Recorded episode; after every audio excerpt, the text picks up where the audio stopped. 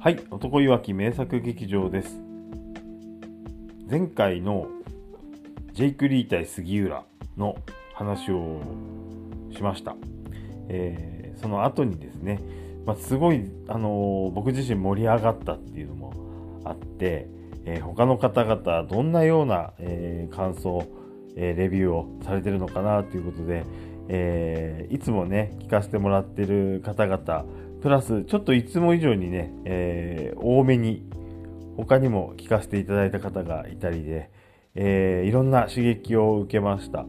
えーね、すごい深い考察、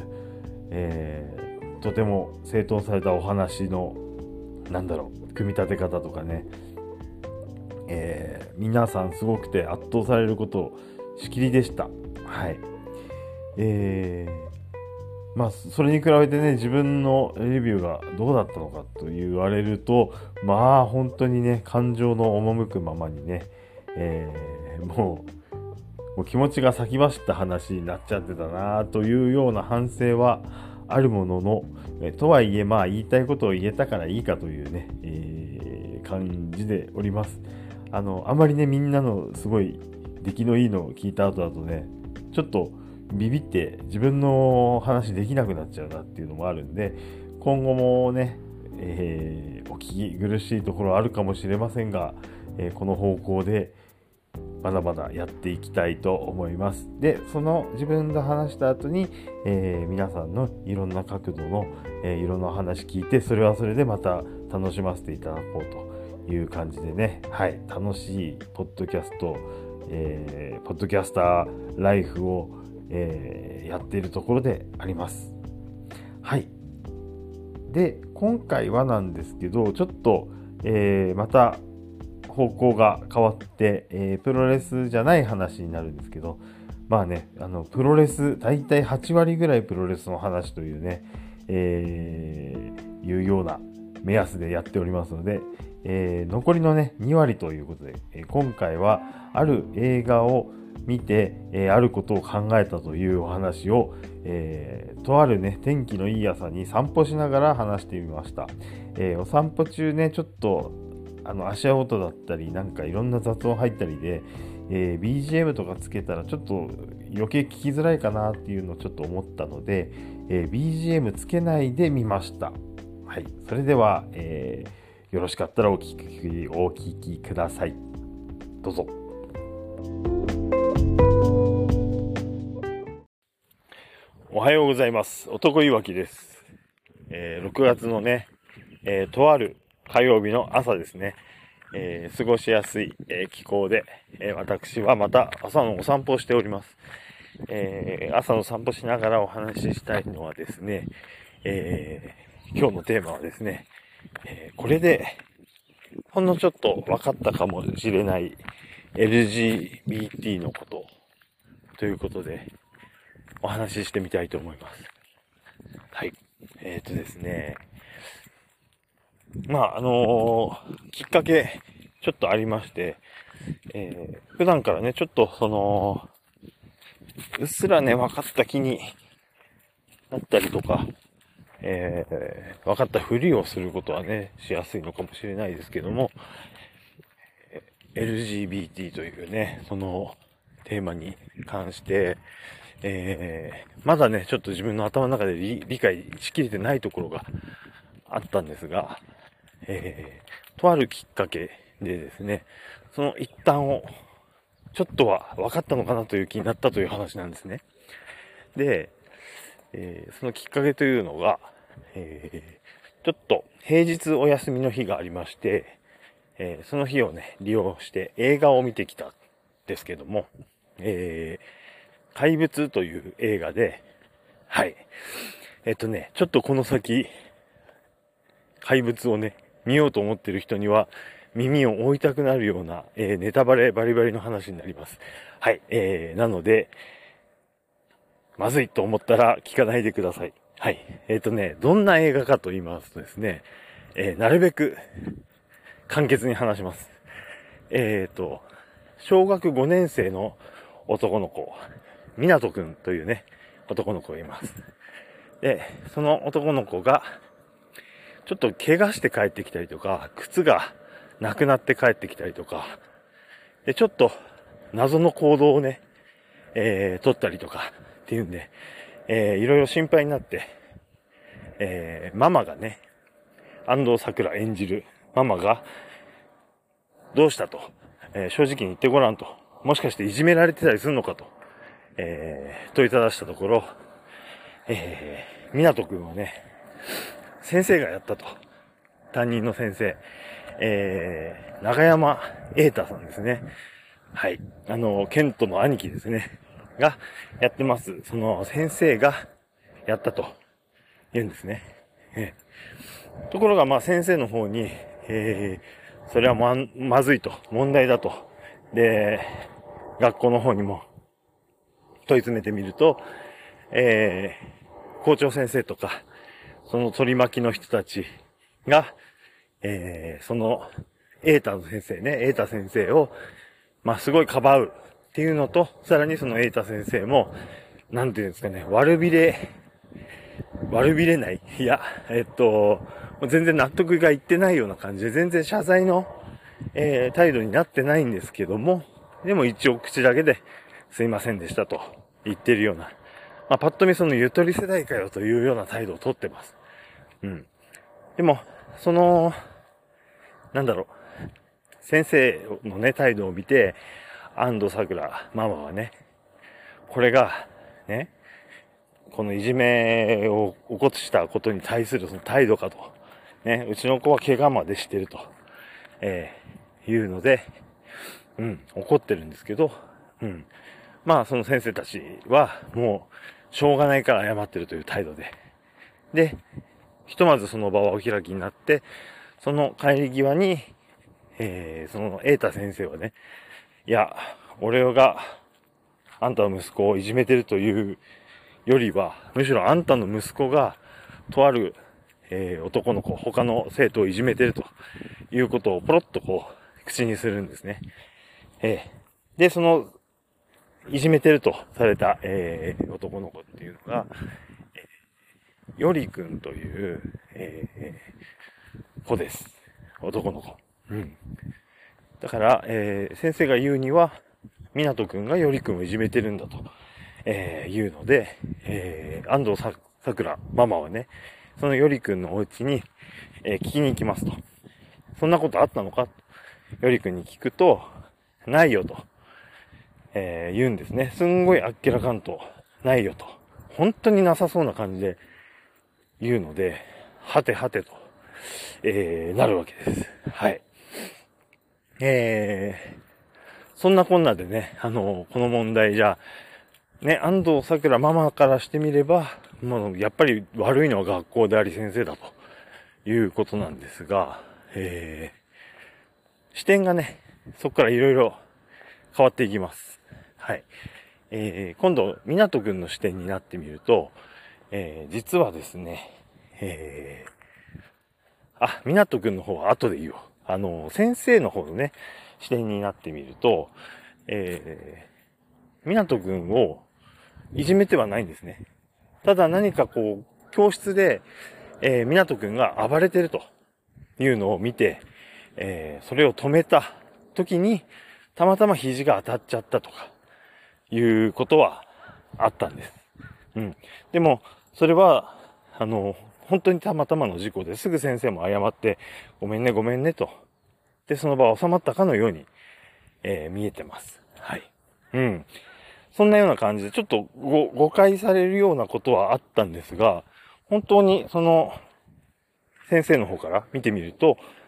えー、いじめてないんですね。むしろ、その、とっても新任ながらも子供たちに寄り添ったような先生で、うん。いい先生じゃんというふうに見えるような感じでした。はい。でもなぜかその、周りの人たちが、えー、もう、先生が生徒をいじめたということを、えー、表面上は認めて、とにかく謝って、事態を収集させようと。えー、俺の意見も聞かずに学校はえー、早くそれを収めようとすると、えー、いうのが、どうしちゃったんかなとどうなっちゃったんかなと、えー、いう状態になります。はい。で、えー、最後に、港くんの視点になるんですが、で、港くんからしてみると、なんとその、えー、いじめてたとされる、えー、よりくんっていうね、男の子ですね。港くんがいじめてたとされるよりくん。っていうのはむしろ、えー、港くんにとっては、すごく、あのー、まあ、大好きな友達なんですね。なんですけど、そのよりくんっていうのは、ちょっと、えー、やや、特徴があるというか、すごくね、見た目が可愛らしくて、で、体もすごくちっちゃくて、で、女の子の遊びみたいなことが大好きで、えー、ちょっとね、周りからすると浮いてるような存在で、むしろその、よりくんが、えー、みなとくんじゃない子らからもいじめられてる。いじられてる。そのハードないじりをされてる。というような状況で。で、みなとくんは、よりくんのことはね、まあ、好きなので、えー、それを、かばいたいんだけど、その、あんまりね、いじめをかばってると、自分もやられちゃうかもしれない。っていうようなのが働いてか、あのーまあ、なかなかはっきりみんなの前ではかばえないんですね。で、あのー、なんだろう、最初の、えー、先生の肘が当たっちゃった時のこと、えー、言うと、えっ、ー、とね、よりくんがみんなから思いっきしいじめられてるのを、えー、それをやめろっていうのは、もうはっきりと、その、じゃあ何、こいつをかばうっていうのはどういうことなんだいっていう。もしかして、君、男の子なのにこいつのこと好きなのかい？そうなんです。あのー、みなとくんは、どうも本気で、あのー、好きと。恋愛的な好き、みたい。っていうのをちょっと感じてしまっているようで。でも、そういう風にいじられるのも嫌だから、みんなの前では、その、よりくんがいじめられてるタイミングで、もう、問答無用でただ暴れて、みんなの気をこっちに向かせたと。それをすることによって、間接的によりくんを守るというね、えー、なかなか考えた行動だったんですけども、えー、それを止めに来た、えー、エータ先生ね、えー、その先生の肘がまあたまたま当たっちゃったと。本当にそういう状態だったみたいです。その映像に嘘がなければね、そういう感じだったんで、うん。だから、まあ、そんなような感じで、いろんな人の、えー、視点による誤解とか、えー、そう思わせようとか、あのー、人それぞれの視点でね、によって見えるものが違うっていうことを、後から後からこう紐解いていくと、ああ、そうだったんだと。えー、あのー、みなとくんも、えー、それから、エータの先生ね、えー、エータ先生っていう役名ではないんですけどね、えー、先生も、うん、全然悪くなかった。えー、よりくんも悪くなかった。うん。みんな悪くないんだけど、何かを守るためになんかそれぞれ掛け違えちゃって、誰かを悪者にしちゃってというようなね、話でね、えー、まあね、うまく説明できてるかわかりませんが、なんでしょう、あのその映画の仕組み自体は、あの、霧島部活やめるってようにね、非常にそっくりな作りになってたのかなと思います。一つのね、ある、えー、出来事をいろんな人の視点で見て、うん。それぞれ悪くないよ。まあ悪くないということを言いたかったんじゃなくて、まあ掛け違いとか、いろいろあって、で、その中に、今時のね、えー、まあモンスターペアレント的な安藤桜さんが、えー、まあ、モンスターママなのか、えー、それともその、エータがね、えー、ゆとり世代から生まれた、ちょっと扱いづらい先生なのか、うん。はたまたその子供がね、えー、みなとくんが、えー、なんていうんですかね、もうちょっと捉えどころのない謎の子供なのか、えー、ということで、えー、まあ、誰が怪物なのみたいな、えー、感じでこう話が進んでいくということなんですけども、結局それぞれね、あのー、それぞれに正義はあったという話です。ざっくりとね、言うとこんな話なんですけども、え、じゃあね、じゃあ僕がね、えー、どこで、まあ、何がその LGBT よというとこなんですけど、えー、さっき話しましたように、みなとくんは、よりくんのことが、もう、本格的に好きみたいなんですね。で、えー、そのことが、恥ずかしいと。恥ずかしいというか、それ自体が普通じゃないんじゃないかと思っちゃうわけです。まあ、今のね、世の中で、やっぱり、基本的にね、その、男は女を好きになって、女は男を好きになってというのが未だにね、基本というような雰囲気に、えー、なってる世の中です。だから、えー、両親というかね、あのー、母親からも、その、なんだろう、港くんはね、そんな大物にならなくてもいいから、えー、男の子としてね、立派に、えー、自分の家庭を築いてね、というような教育を受けました。そこにはもしかしたら、その、えー、港くんのね、お父さんが、あの、後からわかるんですけどね、えー、不倫相手との旅行先で自己死してるということがあって、えー、特にお母さんの方からは、えー、なるべくね、まっとうな、あの、すごく絵に描いたような幸せな家庭を築いてほしいというね、ことをすごくしつこく言われてたみたいな、えー、なんていうんですか、過去がね、あるようです。はい。んだもんで、えー、それなのに男の子が好きになっちゃった自分、うん、ダメなんじゃないかと。うん。で、えー、その、瑛太先生の方から、いじめられてたっていう案件の中に、えー、ただね、殴られちゃったとかっていうんじゃなくて、えー、他にね、いろいろ暴言も吐かれたっていうのがありまして、えー、お前は人間だけど、脳みそは豚の脳みそだというふうに、えー、暴言を吐かれたというのがあるんですね。でもそれっていうのは本当は、えー、よりくん、その、えー、みなとくんが好きな男の子、よりくんが、えー、実は、シングル、シングルファザーなのかなあのー、お父さんの方に、えー、虐待を受けながら言われてた、えー、言葉だったと。で、そのよりくんっていうのも、どうやらその、えー、よりくんのお父さんね、中村獅童さんだったんですけど、よりくんのお父さんも、よりくんが男の子の方が好きだということを知って、えー、それに対してね、暴言を吐いてたというようなことがね、後からちょっと分かってきたりするんですけど、ということは、えー、みなとくんも男の子が好きになっちゃった僕って、まあ脳が豚の脳なんじゃないかっていうな、豚の脳っていうのは要するにちょっとおかしいんじゃないかというようなね、えー、まあ不安に陥って、えー、まあそれをね、どさくさに紛れて先生に言われたことにしちゃったっていう、まあそれ自体はめちゃめちゃ悪いことなんですけど、まあ、あの、追い詰められてね、えー、そこを訂正するような、えー、違、違うんだよと、いうような気にもなれずで、ずるずる来ちゃってたという、え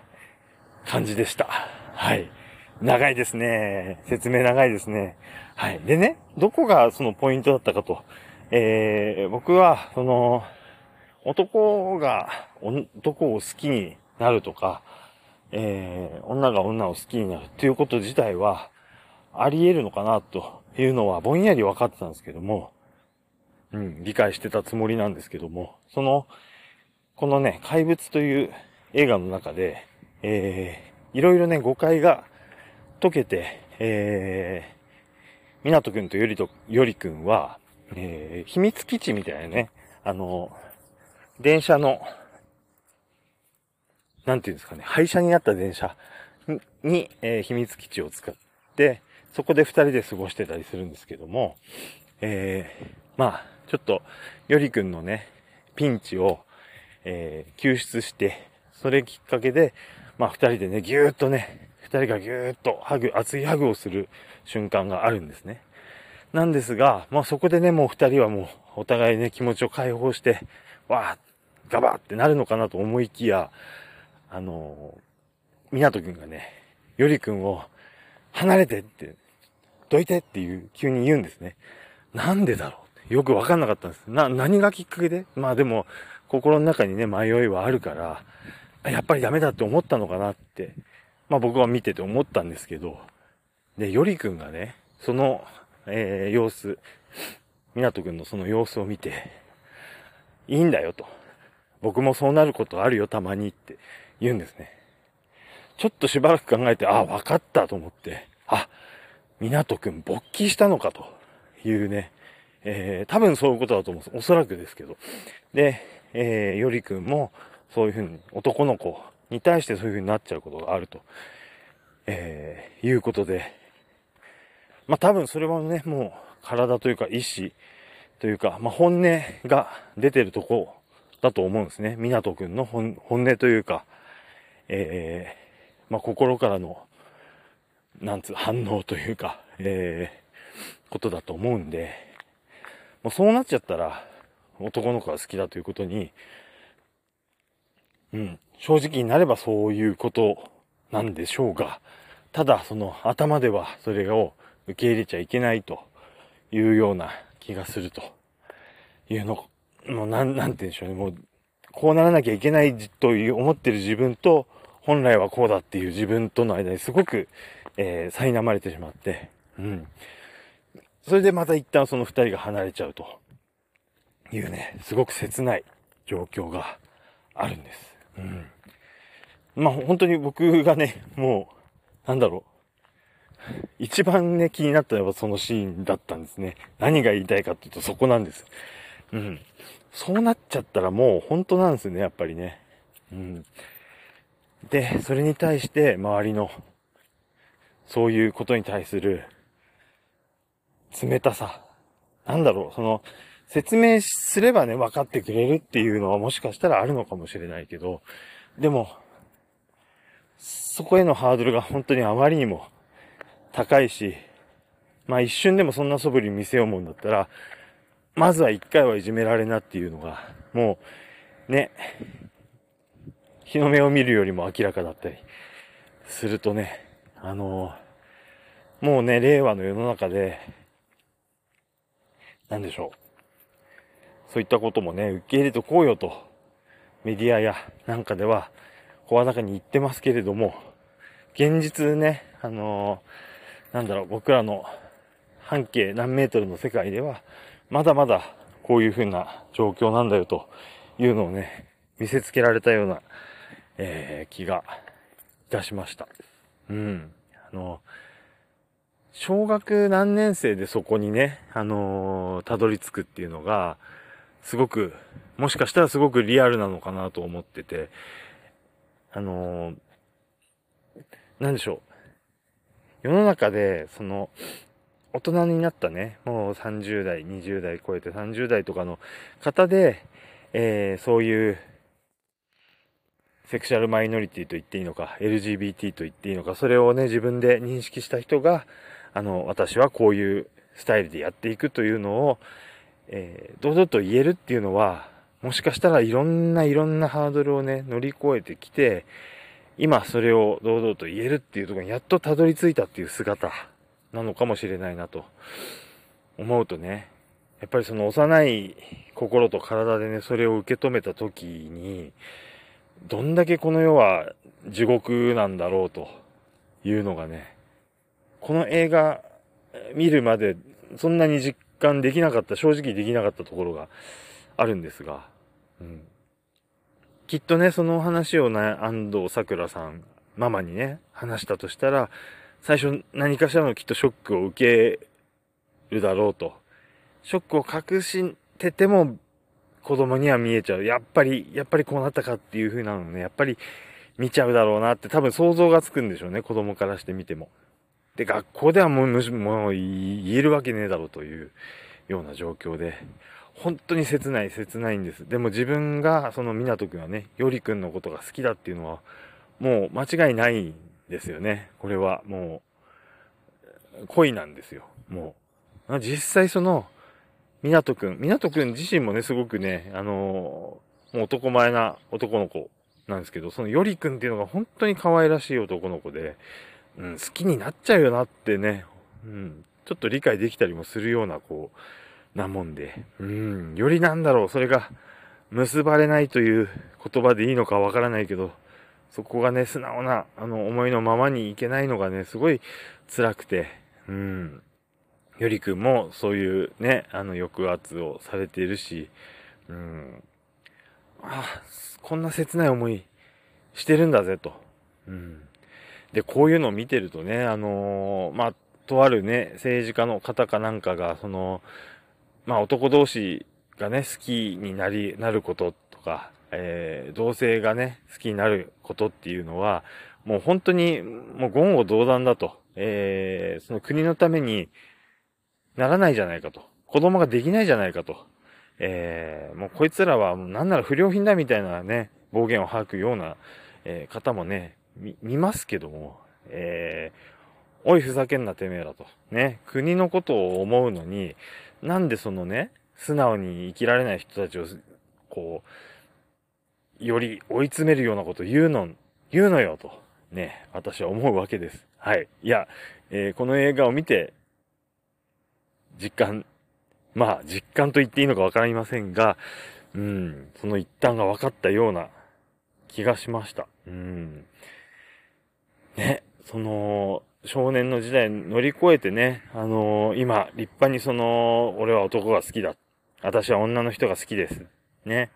まあ、男の格好をして男が好きな人もいれば、女の格好をして男が好きな人もいるし、まあ、いろんなパターンあるんだろうと思いますけど、それをね、素直に、ね、心のままに言うことすごいね、はばかられたんだと思います。うん、そこを乗り越えてんのはすげえなと、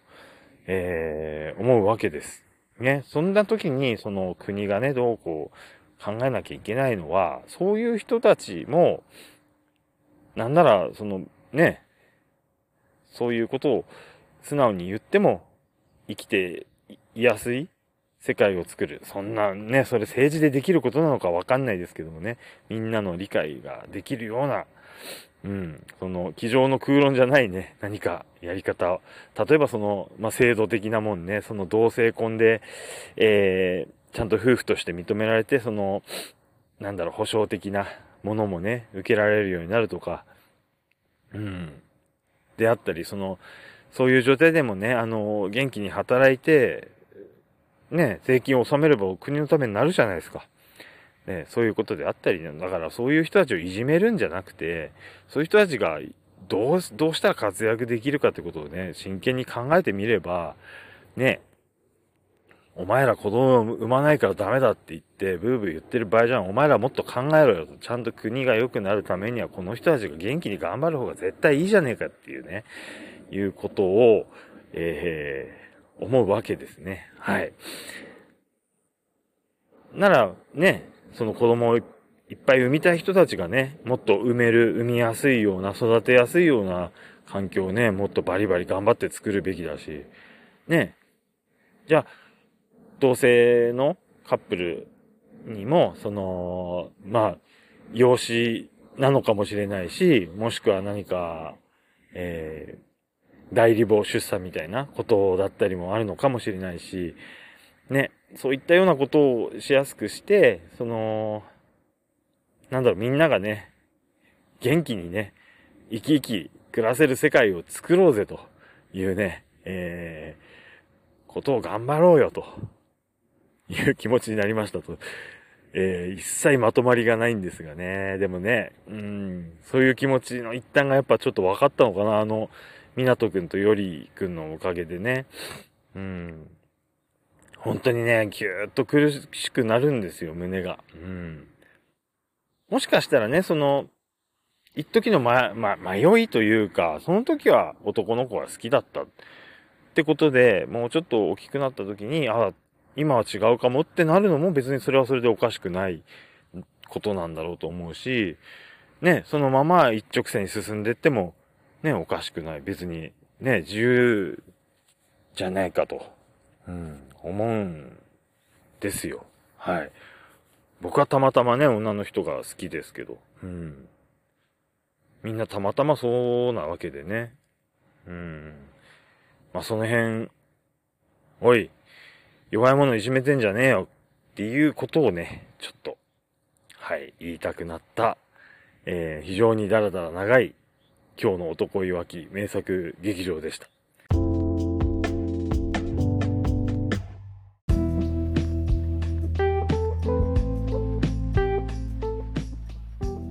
はい、またお会いしましたね。男いわきです。えー、先ほどのお話をしてから、えー、2日経っております。で、えー、内容が内容だけにちょっとね、あの、変なこと言ってないかなというね、自分なりに一応チェックで聞いてみたんですが、えー、まあ、いいでしょうと。まあ、いいでしょうというね、結論に達しました。なんですけども、映画の話、映画を見た話だよっていう割には、なんだろう、映画の内容良かったよみたいなこともね、全然言わないのもどうかなと思ったもので、えー、まあ、映画としてどうだったかという話を一応してみますとですね、えー、面白かったです。はい。で、えっと、是枝裕和監督ということで、えー、一個前のまあ、あの、なんかね、日本向けじゃない、日本の映画じゃないのは2作ぐらい撮ってるらしいんですけども、まあ、日本で公開、日本で作って日本で公開っていう映画としては前作が、えっと、万引き家族になると思うんですけど、で、まあ、万引き家族もね、大変有名だし、えー、それから、ね、それより前の、えーと、そして父になるっていうね、のもありましたね。子供の取り違いのね、えー、問題のお話と。で、もっと前に、えっと、誰も知らないっていうね、その、なんつうんでしょう、育児放棄をされた、えー、子供のお話ということで、えー、まあね、な、んでしょう、社会問題的なものを取り扱うっていう、結果的にそうなるっていうような、えー、ことが多い監督なのかなと思うんですけど、今回もね、その、社会問題的なものをね、いくつもいくつもなんだろう、えー、まあ、LGBT、先ほども言ったようなその LGBT 問題だったり、あとはまあ学校のね、まあなんだろう、教育の現場もね、えー、だいぶ、まあ、じわじわと危うくなってきてるということもあったりですとか、ね、モンスターペアレント的な問題であったりとかね、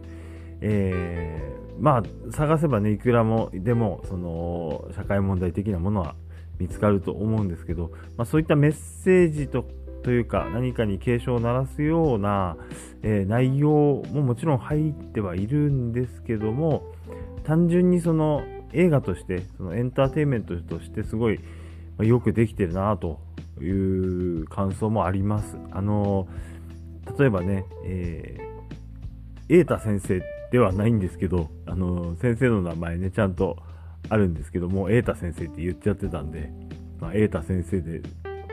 あの、言っちゃいますけど、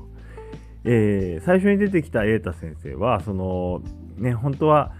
自分悪くないのに、あの無理やり謝らされてる状態ですごいあの態度悪かったんですけども、その状態見るとね、やっぱこれやばそうなやつだなっていうね、のがありありと出るんですけど、ちょっと時間を遡って、えー、瑛太先生の視点から見るとですね、あの、本当にね、フレッシュな、あの、なんだろう、まっすぐな目をした、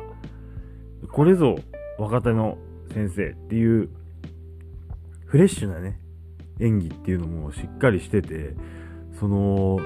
ある一つの角度から見た時のものすごいその負のオーラ出まくりの演技と、えー、キラキラしたね、あのー、いい目をした先生っていう演技両方できてるなっていうのを本当にあこれが役者さんなんだなっていうね、えー、なんか凄みみたいのを感じることができました。うん。ね、あの、総じてやっぱり、あの、役者さんがみんなすごいっすね。えー、校長先生をやってた田中優子さんとかもものすごい、なんでしょう、あのー、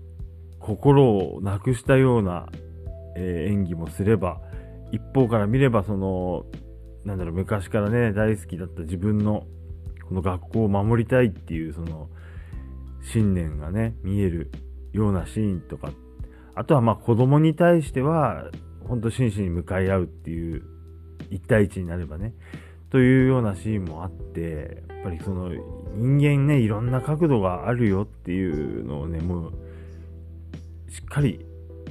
そのいろんな姿を演じ分けてるなっていうのがあって、おおおおっていうね、こう、驚かされるところがね、いっぱいありました。で、何よりね、やっぱり子供の演技っていうのはすごく良くて、あのー、と、湊くんと、ね、えー、もう一人のね、あの子、ね、さっきまで話してたのに、えー、名前をもうポコンと忘れちゃってますが、ね、男の子2人の演技が本当に良くて、もうリアル、リアルだ、リアルなのかと、本当にそんな状況に陥った、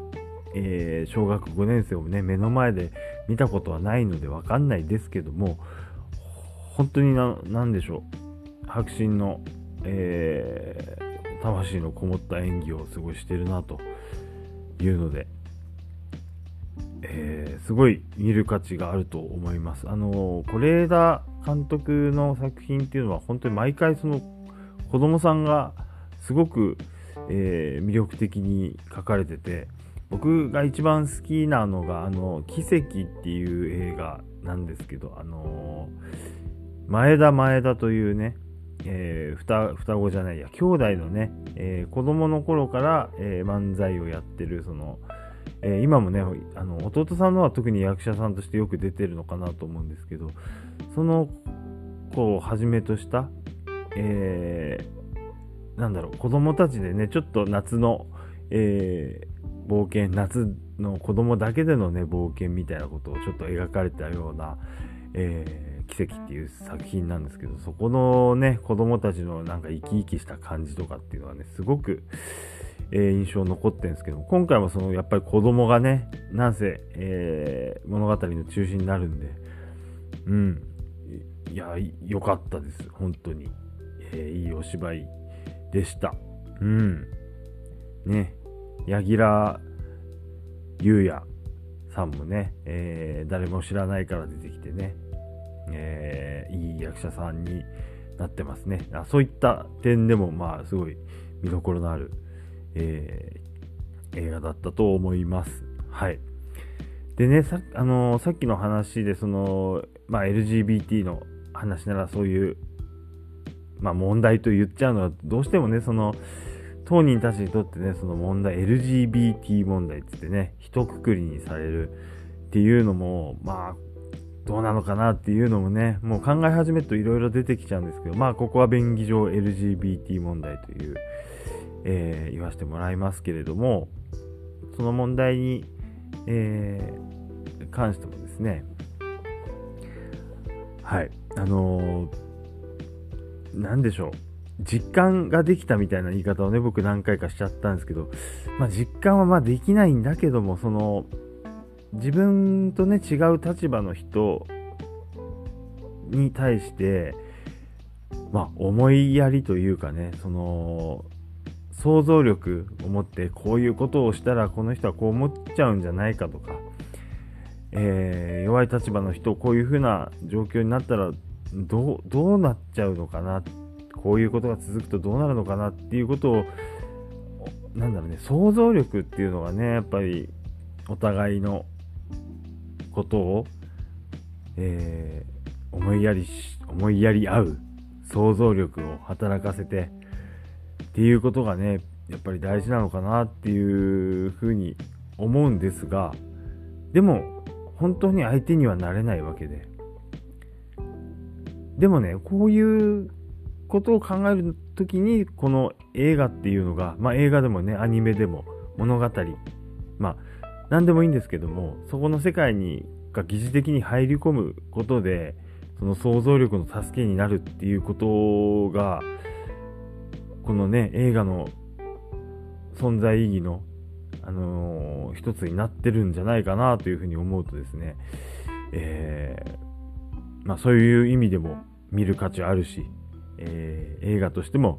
しっかり面白かったし、まあサスペンス的な面白さ、えー、いろんな角度から一つのことを見たときに、あ、そうだったんだ。いや、こうなのかな。まあ、さらにね、想像をかき立てるような部分もあったりとかで、えー、エンターテインメントとしてもすごい面白かったなと思います。まあ、本当の本音を言うと、えー、いろんな人の角度から、えー、一旦ね、1日2日時間が戻るっていうのは何回かあるんで、え、また戻るのみたいになったことを、えー、感じちゃったのも正直ありましたということは言っちゃいましょう。はい。ね。もうネタバレもしちゃいましたしね。ちょいちょいね。えー、そんなことも含めて、えー、それでもね、これを聞いた上でもね、さらにちょっと、えー、興味を持って、え見に行きたいなと思ってくださる方がいたら嬉しいなと思ったり、はい。えー、ということでね、はい。え、改めまして、こちらお話、ここまでにしたいと思います。はい。それではまた皆様次回お会いしましょう。ごきげんよう。